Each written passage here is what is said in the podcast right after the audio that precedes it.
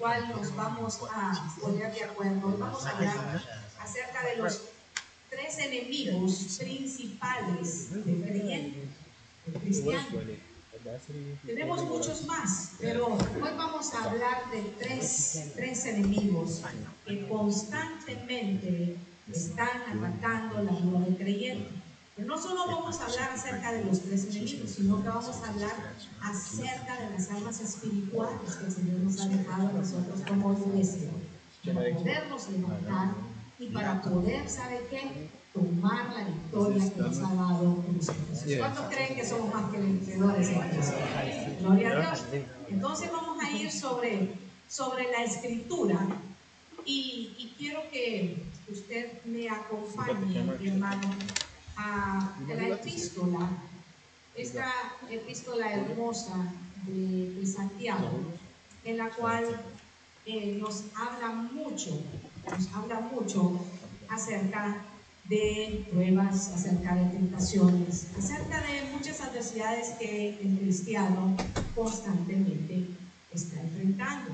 Para eso quiero que venga al capítulo 1 y los hermanos que nos comparten las escrituras en las pantallas puedan poner el capítulo 1 y los versos primeros 6, eh, 7 versos de eh, Santiago. Vemos ahí y después vamos a partir, vamos a iniciar en la meditación de estos enemigos que constantemente quieren robarnos la paz, que quieren desanimarnos, que quieren detenernos, pero sabemos que en Cristo Jesús somos más que vencedores. Así que vamos a meditar en el consejo de la palabra para que después no estemos diciendo, es que, ¿por qué solo a mí me suceden estas cosas? Y estemos compadeciéndonos de circunstancias que sabemos que en algún momento vamos a tener que enfrentar. Así que en Santiago, en el capítulo 1, eh, versos del 1 al 6, ¿lo tienen hijos? ¿Sí? Santiago, siervo de Dios y del Señor Jesucristo, a las doce tribus que están en la dispersión, saludos. El verso dice, tened por sumo gozo, hermanos míos, el que os hayáis diversas pruebas. Verso 3. Sabiendo que la prueba de, vuestra fe produce paciencia. ¿Qué produce la prueba? Paciencia. Así que mucho cuidado cuando oramos para que el Señor nos dé paciencia. A veces tenemos esa habilidad de pedir, Señor, dame paciencia y sabemos que la, la prueba es la que produce paciencia en nuestra vida.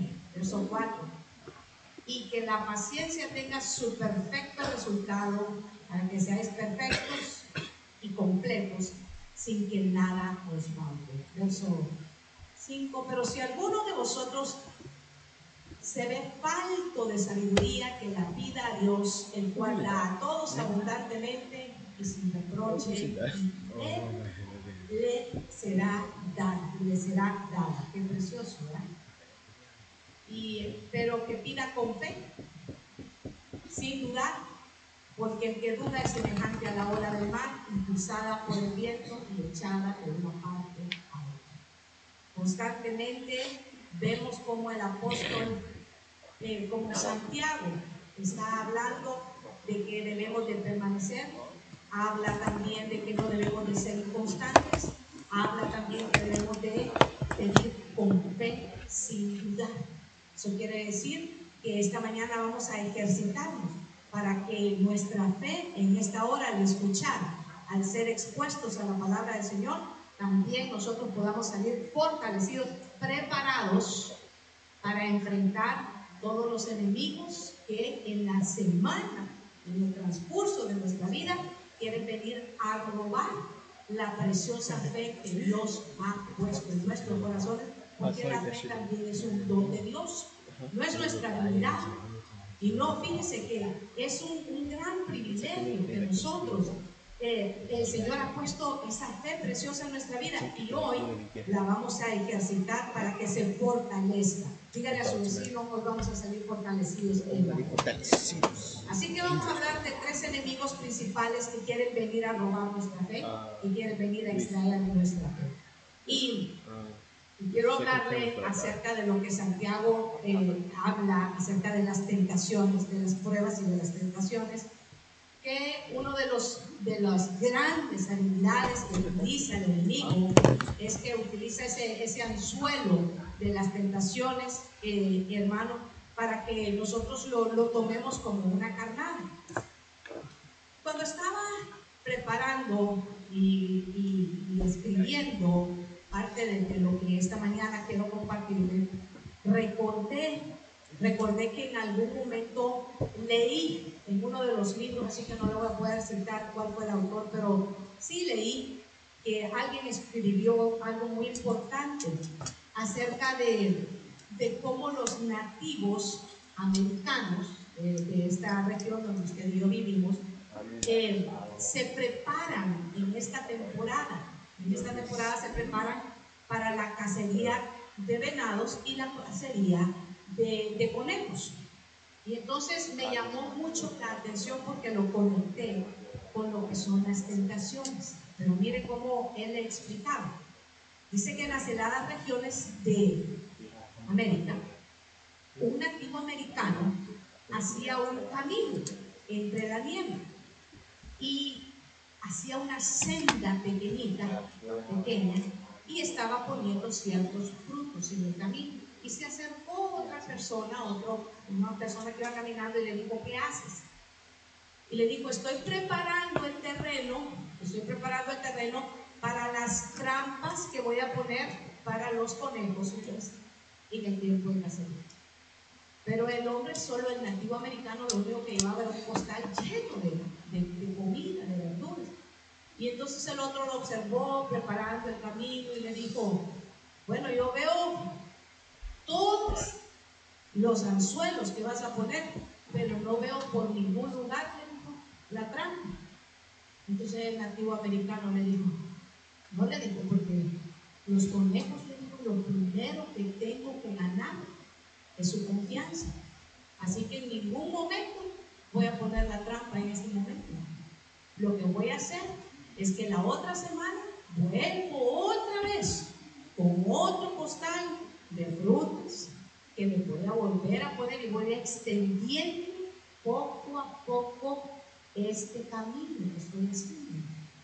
Primero van a ser pocos metros, después voy a doblar la cantidad de metros y a la tercera semana, entonces voy a instalar la trampa para que en las primeras semanas lo único que voy a hacer es que ellos ganen confianza, que ellos piensen que no hay ningún peligro para que mi cacería, le dice el nativo americano, sea buenísima en este mes.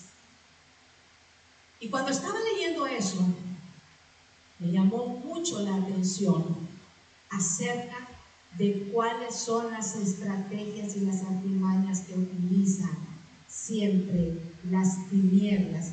Casi siempre son las mismas. Casi siempre son las mismas.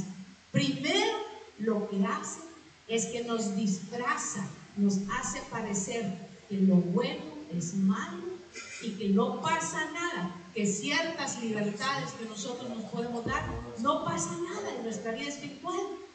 ¿Para qué? para ir ganando terreno.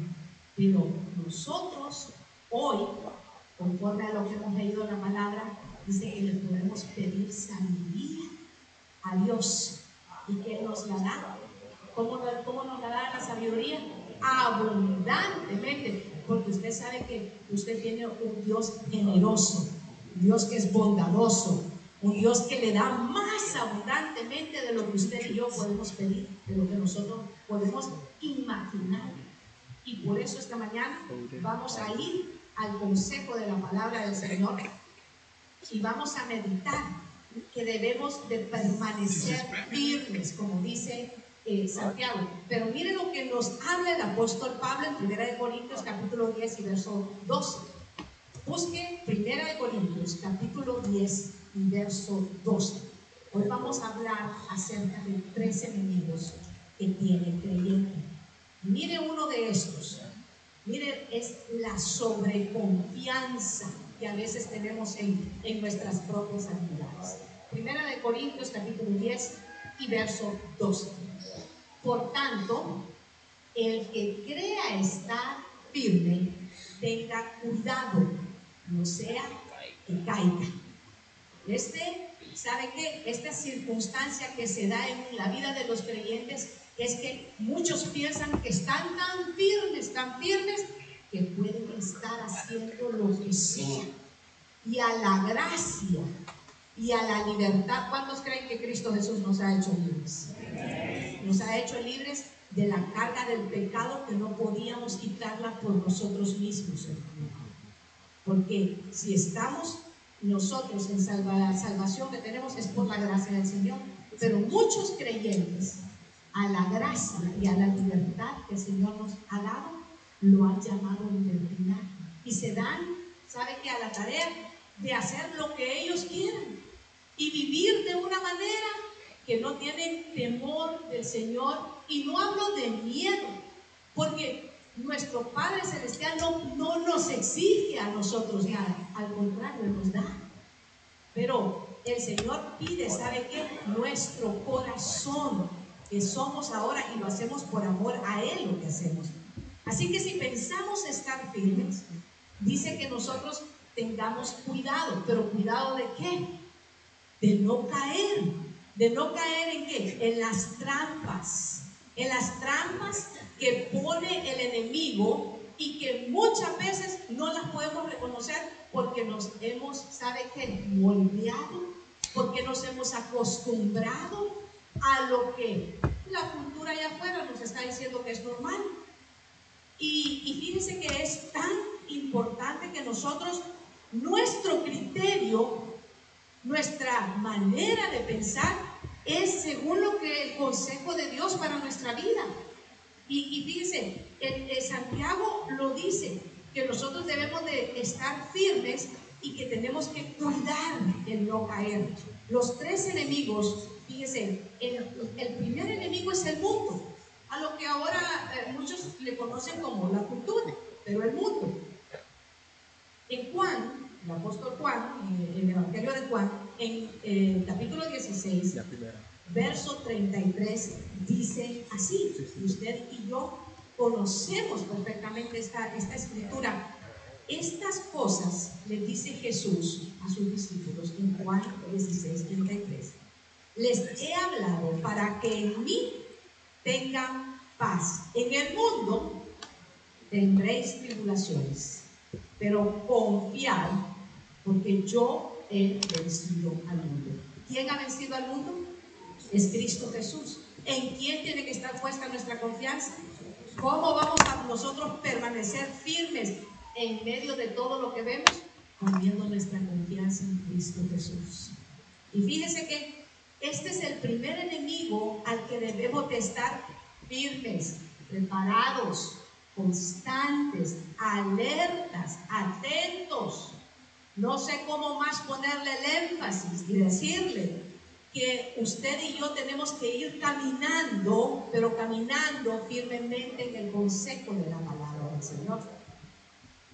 La carne, hermano, es otro de nuestros enemigos que también tiene mucha influencia diariamente, porque la carne siempre va a ir en contra de lo que el Espíritu quiere.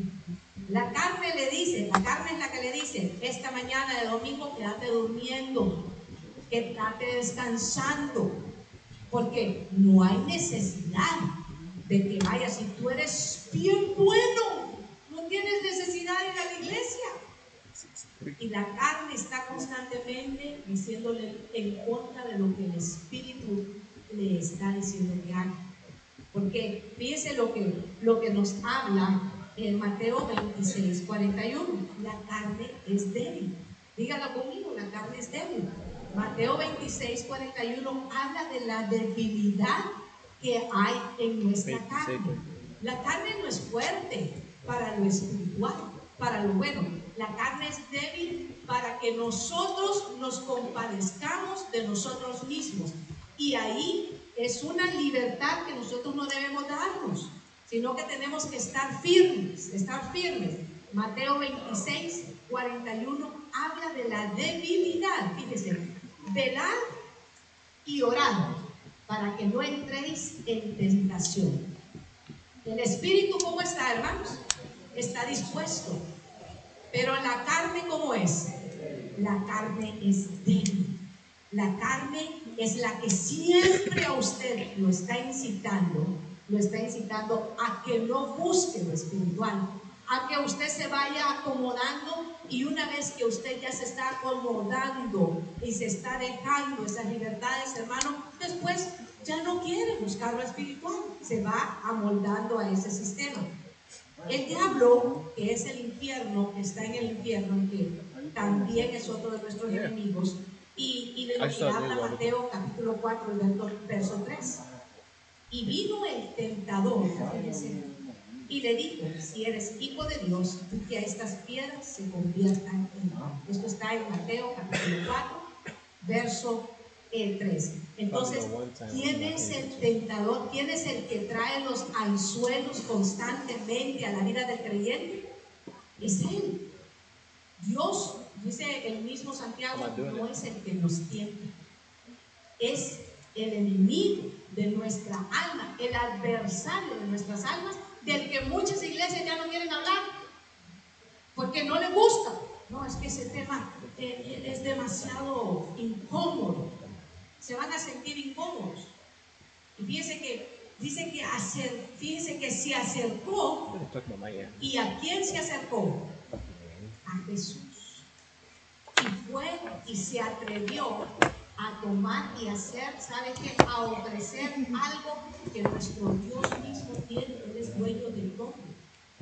Sin embargo, usa estrategias, usa mentira, usa falsedad. Así que todo el que practica mentira y todo el que practica falsedad, un solo padre tiene. Dice el padre diablo.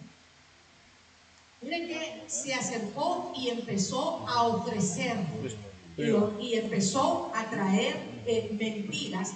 Sin embargo, ¿con qué vino el mismo Señor y nos enseña que con la palabra del Señor, con la palabra del Señor son derrotadas, son desenmascaradas las obras de las tinieblas. Así que es importante que entendamos que los tres enemigos principales de los que le quiero hablar esta mañana y están conforme a la escritura es primeramente el mundo, lo segundo es nuestra carne. Y lo tercero es el tentador. Tres enemigos con los que diariamente usted y yo tenemos que estar preparados.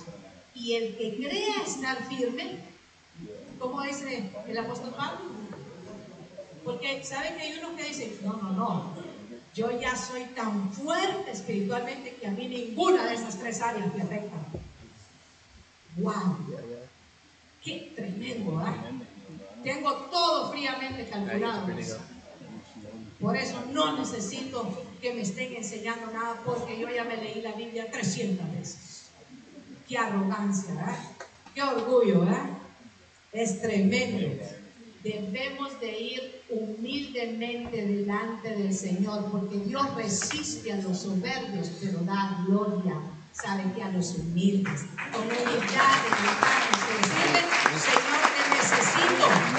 Señor, yo soy ese que necesita que nos fortalezcas y nos hagas permanecer firmes contra todas las acechanzas, para que no nos amoldemos, no agarramos el molde de lo que el mundo quiere que hagamos. Entonces es, es importante porque siempre cuando vienen las tentaciones tenemos que reconocer que vienen del adversario, pero vienen pruebas. Y las pruebas no son para matarnos, las pruebas son para fortalecernos. Y Dios prueba nuestro corazón. Dios prueba lo que hay dentro de nuestro corazón. Y, y hermano amado, nosotros tenemos que estar preparadas, hermanas, preparadas, porque a veces vienen pruebas a nuestra vida ¿Y sabe lo primero que hacemos? Cargarle a Dios la circunstancia adversa por la que estamos viviendo. ¿Y de, de, qué pruebas? Eh, yo le, voy a, le voy a poner un ejemplo en la escritura, eh, en, el, en, el, que está en, en, el libro de Ruth, en el capítulo 1, hermano, y verso 20. Dice que Ruth en ese mismo capítulo ella sale, había una, unos problemas grandes en Belén y se va a vivir a Moab. Cuando llega a Moab, hermano, la cosa se pone terrible porque allá se le muere el marido y aparte el marido se le mueren los dos hijos y solo queda con dos nueras. Y hermano, la cosa se puso tan tremenda que llega un punto en el que Ruth escucha que nuevamente hay bendición en su tierra y se vuelve para Belén. Y cuando llega a Belén, usted sabe que solo llega con Ruth, con, su, con una de sus nuevas, porque Noemí se dio la vuelta. Y cuando llega ahí en el verso 20, en tres ocasiones, mire lo que dice en el verso 20, no me llamen Noemí, Contestó ella, más bien llámenme madre. Y cuando estudiamos, eh, eh, eh, sabemos que Noemí en uno de sus significados es placentera, ah, es, alegre, es gozo. Pero ella dice, no me llamen placentera, llámenme mar, que significa amargura. Pero ella sola se cambia el nombre. Está pasando por una, una dificultad, una prueba tremenda que está, ha venido a su vida. No es poco lo que ha perdido. Pero lo que a mí me llama mucho la atención es que en ese verso dice, porque el Todopoderoso, porque ¿quién? El Todopoderoso me ha hecho la vida muy amarga. Ah, entonces no fueron las decisiones de ella y de su marido de cambiar de ciudad. Entonces no fueron los, los deseos de que vamos a vamos a salir de esta tierra porque eh, eh, aquí en este lugar eh, no hay trabajo. y, y, fíjense que muchos de nosotros nos podemos identificar porque tal vez usted es de primera o segunda generación y de repente es tercera generación de aquí en este país. Y de alguna manera salimos, pero a veces a la tierra donde llegamos las cosas no están tan bonitas como nos habían pintado. Las luces no son tan brillantes como cuando miramos eh, por el celular las fotos que nos ponían. Ya vemos que hay que trabajar un montón de horas, muchas horas. Ya vemos que, que aquí la, la, situación no es de que usted va donde el vecino y mire, regáleme una tacita de azúcar, porque el vecino a veces ni lo conoce. Eh, no, es tan sencillo como, como en Latinoamérica. El, el, carro no le funcionó, tiene siete vecinos que lo pueden llevar.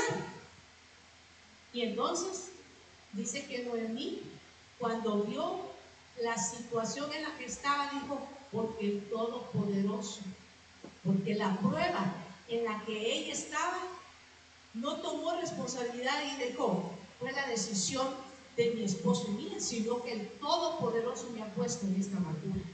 O sea, ahí, y, no solo se queda, sino que va y dice, me fui llena. El verso 21, me fui llena. Entonces, ¿por qué se fue? Si estaba llena, tenía todo. ¿Qué, qué le dice a usted cuando está lleno? Que, tenía todo, que estaba satisfecho. No sé, a usted le ha pasado que alguna vez nos han invitado a, a nada, porque ya está lleno, ya, está satisfecho. Entonces estaba satisfecha, pero dice el verso 21, me ha traído vacía, pero ¿quién? El Señor. Segunda vez. Segunda vez. En la prueba van dos, diga, van dos. Ahora mire, mire, mire. ¿Por qué me llaman Noemí? cuando el Señor, la tercera vez, me ha hecho sufrir, dice esta versión que tengo aquí yo. El Señor dice en esa versión, me ha afligido. Tres veces entre el verso 20 y el verso 21, a causa de su prueba, su corazón se llenó de amargura. Debemos de tener cuidado que ese enemigo de la amargura no llene nuestro corazón cuando estamos pasando pruebas es para fortalecernos. Cuando Dios prueba nuestro corazón es porque va a sacar algo mejor. Porque va a sacar algo mejor. Porque él sabe que Él está preparando cosas que ojo no vio y oído no oyó. Son las que Dios tiene preparados para aquellos que le aman. Y yo lo creo, hermano. Sé que, sé que en medio de las pruebas el Señor nos Entonces, el problema, el problema con, con la interpretación que nosotros le damos a las pruebas es que el enemigo de nuestras almas, el diablo, trata de que nosotros no podamos entender, no podamos discernir, no podamos diferenciar entre lo que es verdadero y lo que es falso. Hoy las cosas falsas están muy de moda. Hoy usted encuentra cosas falsas en cualquier lugar. Y, encontramos cómo hay enemigos de la palabra del Señor que toman la verdad del Señor y meten cosas falsas. ¿Para qué? Para desviar, para engañar y para acomodar a la iglesia, para que se vuelva una iglesia inmadura.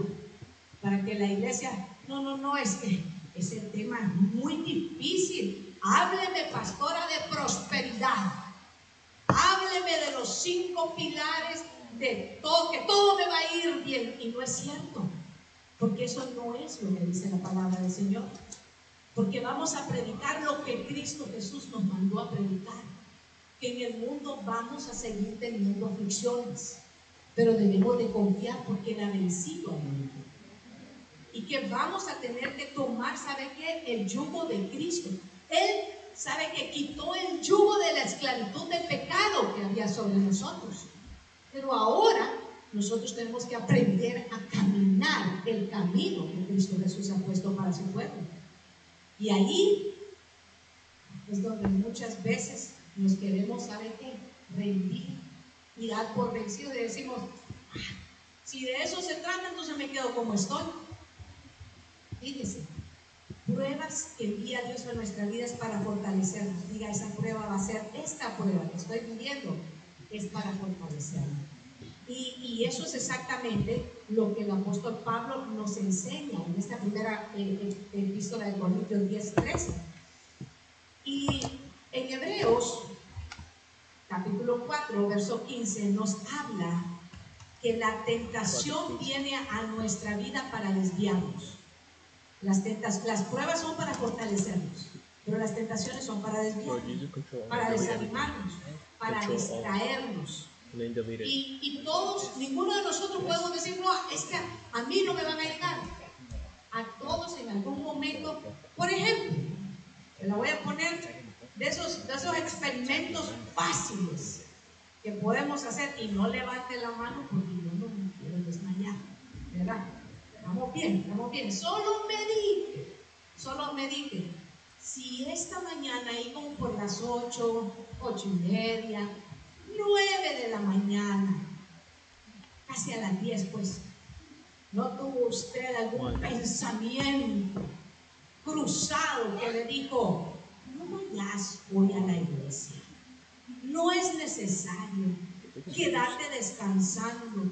Anda dando una tos, a lo mejor todos están enfermos y te van a infectar no llegues. Pobrecito, tú trabajaste 40 horas, mereces estar descansando. Esa pijama que te abraza en la mañana y esa cobija y hasta el chucho que mueve la cola y que te decía, no te vayas. A, a usted no le pasa, ¿verdad? No le pasan esos pensamientos.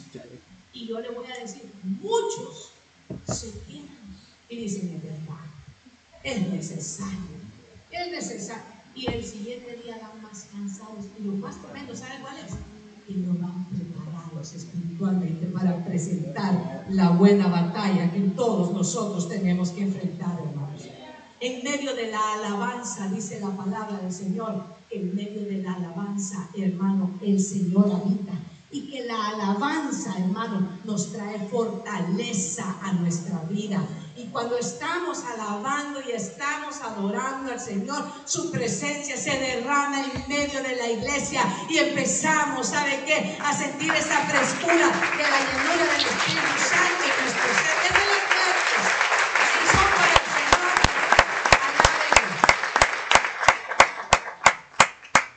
el Hebreos 4:15 que le dije porque no tenemos un sumo sacerdote que no pueda compadecerse de nuestras debilidades. Pues Él fue tentado en todo igual que nosotros, pero sin. Pero fue tentado. También vinieron esos dardos de fuego a los que no hay que darle camino. Esos, esos pensamientos de los que Lutero también decía que son como aves que vuelan sobre nuestra cabeza y que no podemos impedir que vuelen.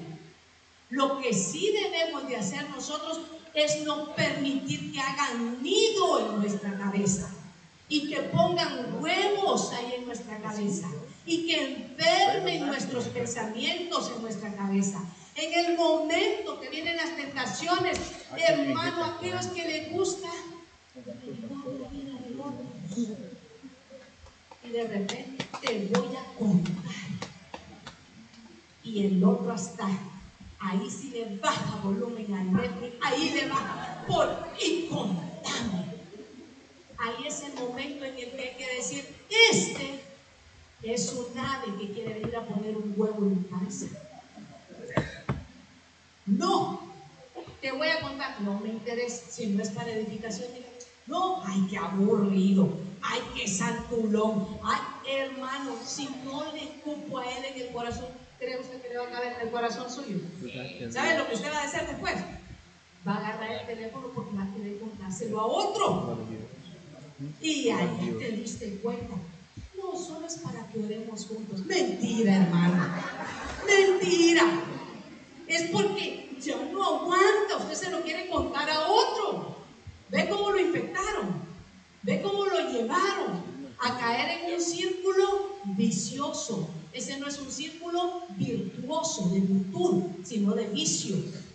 Y empieza. Y, después, ¿y quién contó? Y después sale usted. Y dice, no puede ser. Entonces nosotros tenemos que aprender, hermano, que no debemos dejar que, que esos pájaros hagan nido. Le voy a contar que aquí hay una cosa bien bonita que, que son como unas, eh, unas eh, coronas que se ponen para las temporadas, ¿verdad? En las puertas. Hay unas para la primavera, hay otras para el otoño, hay otras para la jojojo también, o sea, usted las pone en su puerta, ¿verdad? También bonitas. Pero le voy a contar, ¿sabe a quién le gusta más? ¿Sabe a quién le gusta más esas coronitas? A los pajaritos. A los pajaritos.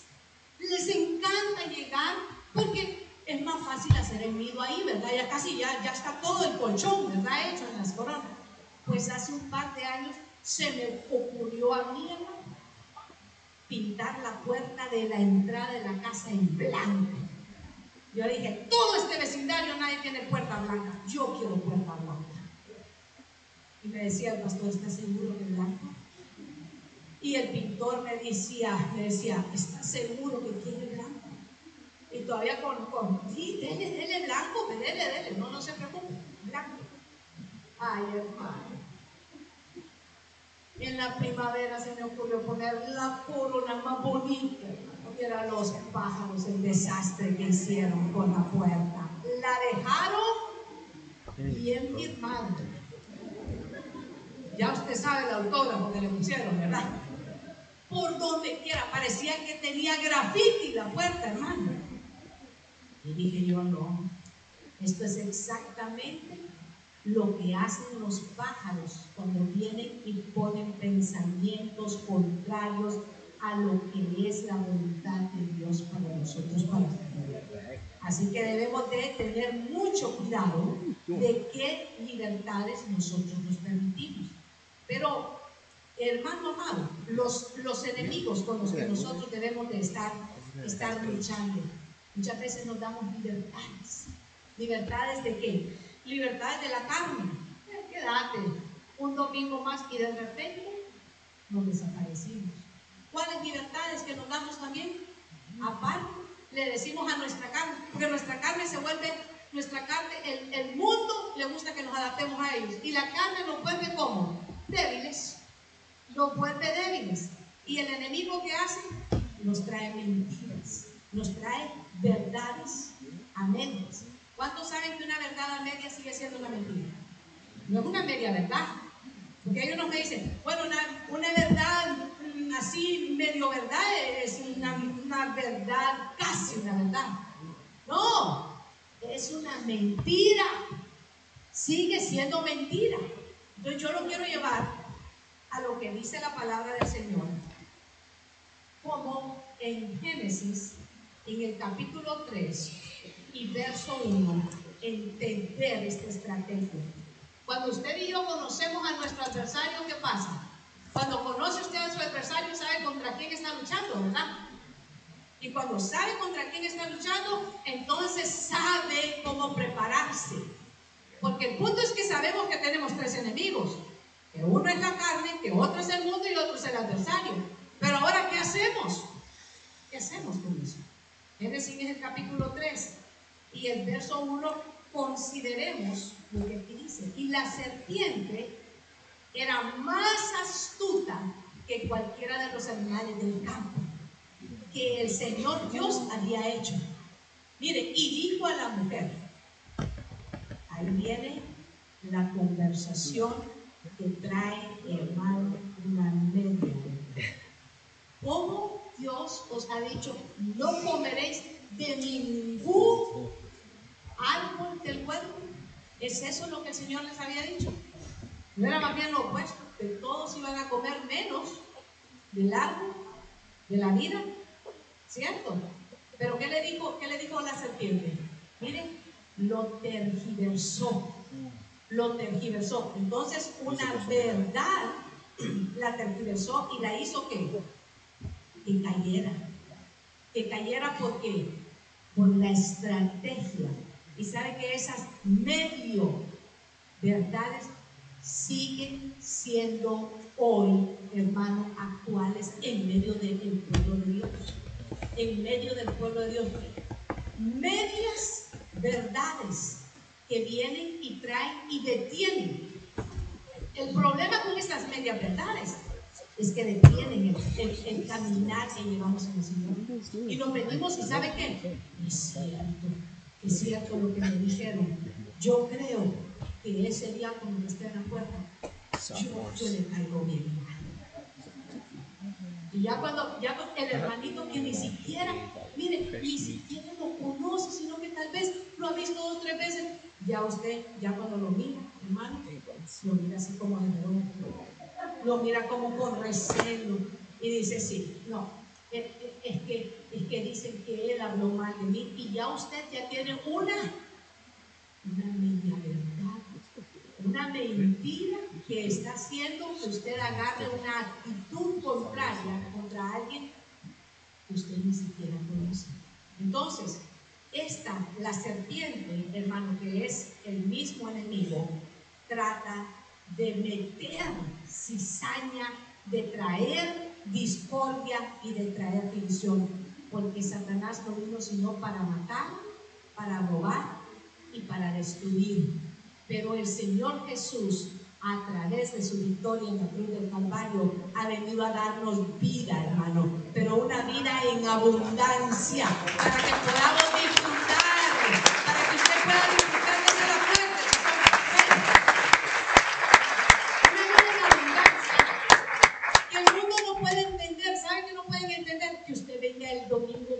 8 de la mañana a, la iglesia. No lo pueden entender. Porque el hombre natural no puede entender las cosas que son del Espíritu. Porque ellos no pueden entender que cuando usted viene con gozo este día domingo y va a ser, ¿sabe qué? Expuesto, va a ser bendecido, donde usted va a poder tener la libertad, hermano, de que el velo ha sido partido, ha sido roto, hermano, a través del camino que solamente es Jesucristo, porque solamente en uno hay salvación y ese es Jesucristo. A través de su sangre, hermano, usted y yo tenemos la oportunidad de la mesa y de tomar los elementos. Y cuando esos elementos que aquí, aquí a nuestro ojo son naturales, pero delante del Señor son espirituales, traen, ¿sabe qué? Vida, traen gozo, traen sanidad, traen liberación. Ellos no lo pueden entender porque usted y yo nos acercamos, pero Dios transforma, ¿sabe qué? Esos elementos y cuando nosotros los tomamos, sabemos que Dios trae, ¿sabe qué? Esa libertad y ese gozo que hay en nuestra vida. Pero el mundo que le dice, ¿para qué vas? Si ya fuiste hace un mes, ¿para qué vas a volver? No es suficiente. Hay que ir, dicen unos en Easter y otra vez para Navidad, ya estuvo, ya cumpliste. Y no lo pueden entender.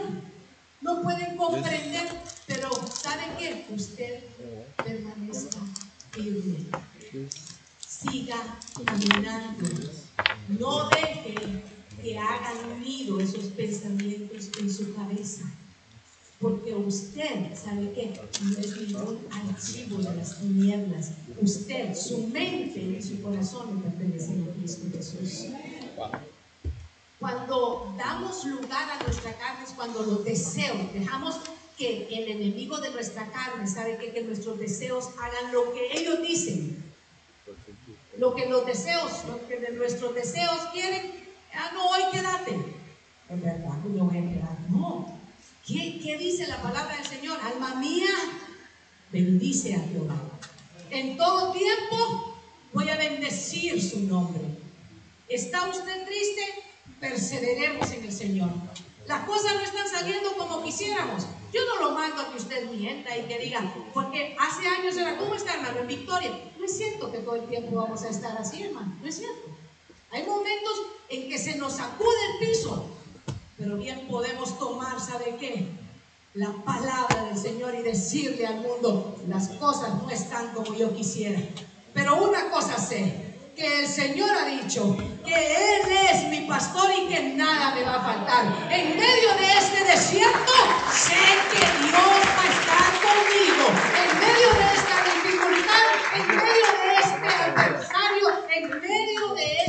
Diagnóstico que me ha dado el médico, sé que Dios es mi sanador. Sé que Él es el que provee y sé que Dios nunca me ha dejado porque Él ha dicho que no ha visto un justo desamparado y su descendencia que va a venir. Ay, qué fanático. Hermano, cosas peores nos han dicho. Porque a veces, es que mira cómo me dicen, me dicen aleluya. Ay, ya no me invitan. Es que ya es el alma del ridículo de la fiesta.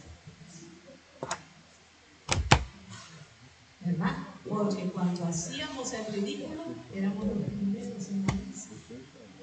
Porque ¿quién no hablar su hermano que no está alegrando? Ay, no, eso no estaba en esa perdón, eso no se tenía que compartir. Volvamos a la escritura, volvamos hermano a la cordura, a la cordura, sí, porque usted no hacía esas cosas, solo su pastor las hacía. Sí, a ustedes se les contamina los pensamientos y les cuenta el pastor las cosas ridículas que él hacía. Hermano, Satanás cambia el deseo que Dios ha puesto en nuestra vida para bien por pasiones desordenadas. Mateo, Marcos, capítulo 7, verso 20. El Evangelio de Marcos, capítulo 7, verso 20. Entonces agregó, en lo que sale de su interior es lo que nos contamina. Pues de adentro del corazón de las personas salen los malos pensamientos, la inmoralidad sexual, el robo, el asesinato, el adulterio, la avaricia, la perversidad, el engaño, los deseos sensuales, la envidia, la calumnia, el orgullo y la necedad. Todas estas vilezas provienen de adentro. Esas son las cosas que contaminan. Eh, amado hermano, de toda cosa guardada debemos de guardar nuestro corazón. Y, y, hoy es una muy buena mañana, muy buena mañana. Y en cinco minutos nos vamos a preparar para que en esta mañana podamos acercarnos confiadamente a tomar la cena del Señor y, decirle, y este es un buen momento en que usted y yo podemos ir preparándonos, porque usted está, ¿sabe qué? Usted está en la casa, en la casa de Dios, y puede preparar su corazón para decirle, Señor, limpia mi, mi corazón. Si alguna de esas áreas, si he abierto áreas, puertas en mi vida que han estado contaminando mi vida espiritual, hoy es una buena mañana Hoy es una extraordinaria oportunidad que nos da el Señor. Hermano amado, todos estamos expuestos en este tiempo a las redes sociales. Las redes sociales que se pueden utilizar tanto para bien, se pueden utilizar para bien, pero muchas veces también se pueden utilizar para el mal. ¿Y a quién estamos dando entrada? Hermano, ¿qué estamos permitiendo que llegue a nuestros, a nuestros teléfonos? Hola guapo, y ya le contesta. ¿Qué se le ofrece? Porque no le dicen, no, mi nombre no es guapo, mi nombre es, ¿verdad? Es mala, dice aquel, ¿verdad? Para ponerle un alto de una sola vez, ¿verdad? ¿Ah? Hola guapa, y la otra, ¿cómo está? Qué bonito se oyó eso, dice. Y, y, y, y, estamos, y ahí, ¿sabe que Empezamos a darnos libertades. Y después terminamos en un gran diálogo y ni sabemos con quién estamos hablando. No, pero a usted no le pasa.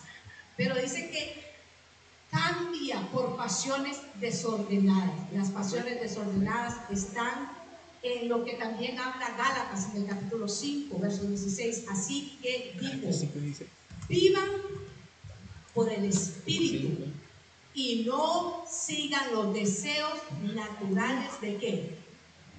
De la carne. ¿Por quién tenemos que vivir? Usted, usted sabe qué, es lo precioso que el Espíritu Santo esta mañana lo vio.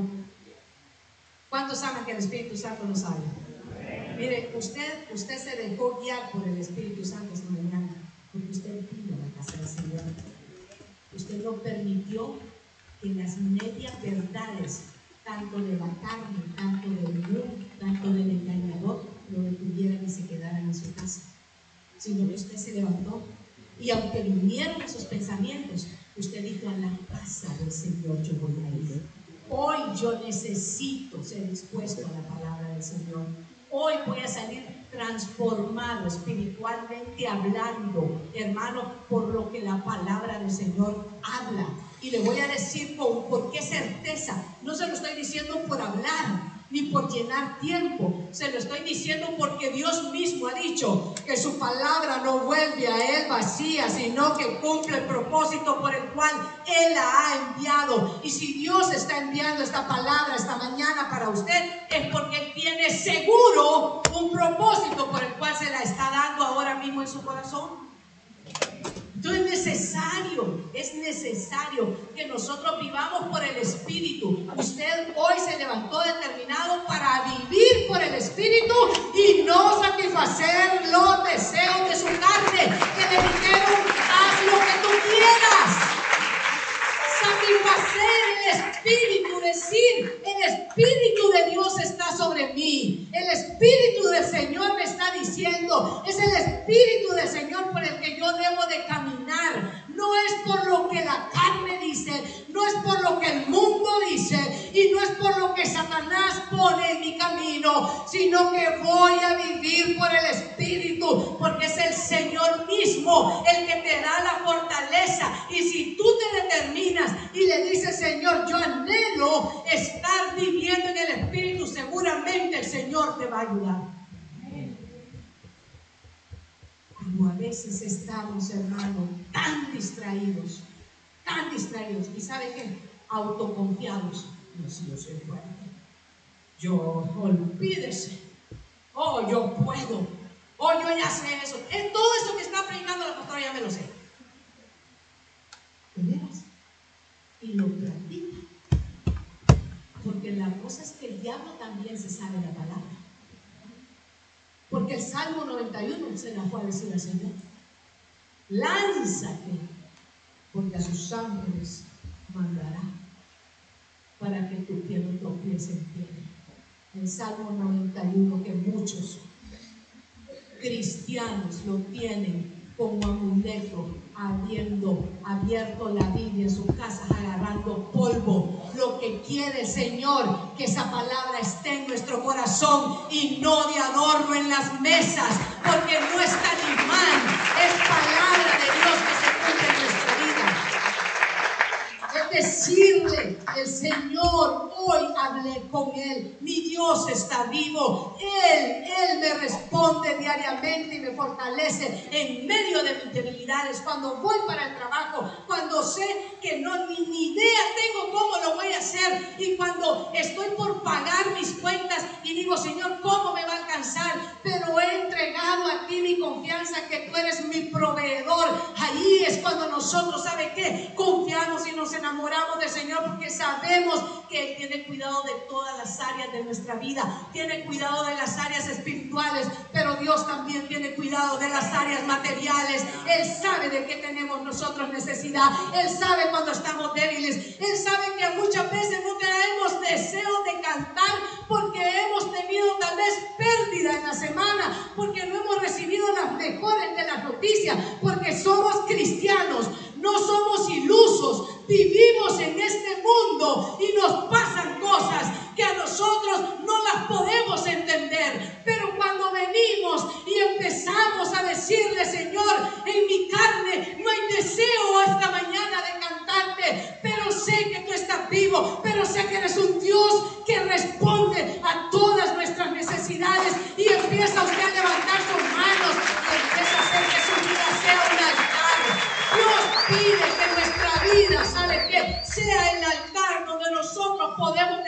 Espíritu Santo, mora en mi vida.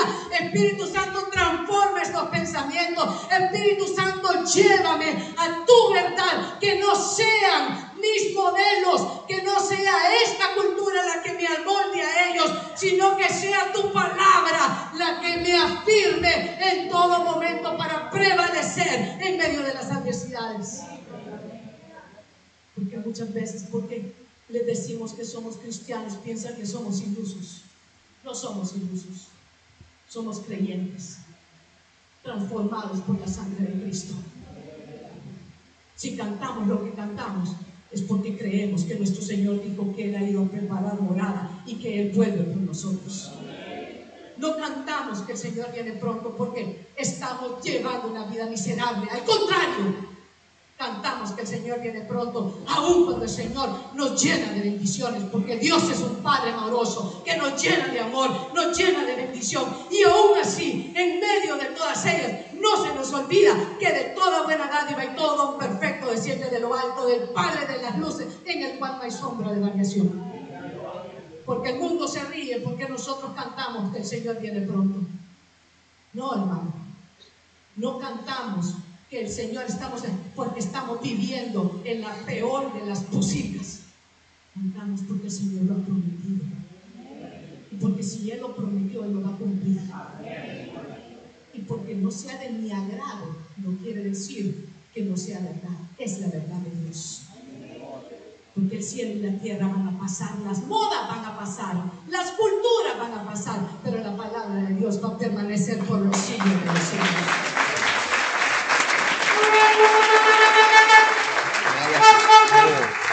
Súbanos salmistas. Porque usted Nadie se puede quedar sin participar.